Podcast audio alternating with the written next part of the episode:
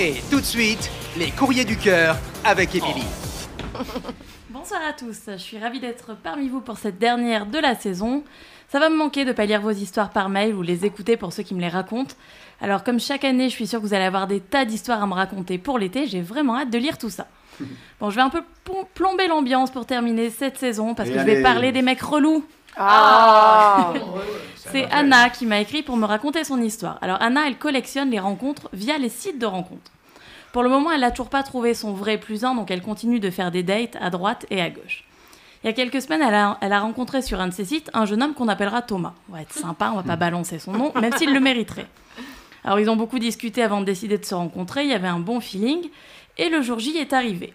Sur le fond, le date se passe vraiment bien, ils discutent longtemps, le courant passe, ils rigolent.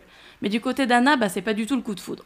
Elle le trouve très sympa, très agréable, mais ça s'arrête là. Pas de coup de foudre, pas de frisson, rien du tout. Il y a certains aspects de sa personnalité qui le refroidissent un peu, notamment au sujet de certaines opinions politiques qu'il avance, ou une claire aversion pour les personnes un peu fortes. Ah, ils sont allés loin déjà dans la conversation. Oui. le date se termine, ils se disent juste au revoir. Le lendemain, il lui écrit en disant qu'il souhaite la revoir.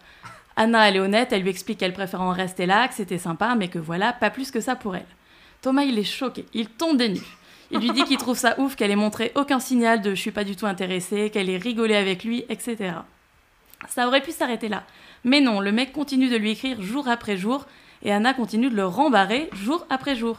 Le mec en est à lui dire qu'elle comprend pas à quel point c'est dur et violent de se faire jeter comme ça. Oh ah je vous fais un résumé rapide, hein, mais je vous jure que je pourrais vous raconter pendant 20 minutes à quel point le mec est taré.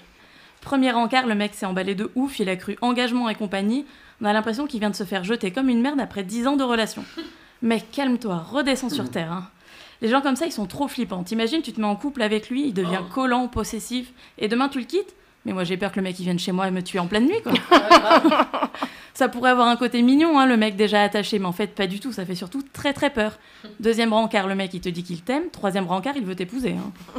Mon conseil, c'est bloque-le, bloque-le à tout jamais de partout. Le laisse même pas te contacter. Ces gens-là, il faut les fuir le plus loin possible. Thomas, si jamais tu nous écoutes et que tu te reconnais, sache qu'il y a un truc qu'on appelle le juste milieu. Tu sais, le mec qui s'engage suffisamment sans être lourdingue, le mec qui va pas pas, qui passe pas du rencontre Tinder au mariage du jour au lendemain. Donc pour le coup, pour Anna, lâche l'affaire, fous-lui la paix, rabats-toi sur une autre cible. Ou pas d'ailleurs. Hein. Pose-toi des questions sur toi, remets-toi un petit peu en question. C'est pas elle le problème là, c'est toi. Anna, je suis sûre que tu trouveras quelqu'un de bien mieux pour toi. Clairement, c'était pas lui. T'as bien fait de lâcher l'affaire tout de suite. Hésite pas à le bloquer pour éviter qu'il ne soit encore plus relou avec toi, parce que je te jure que ces gens-là, ils ne lâchent pas.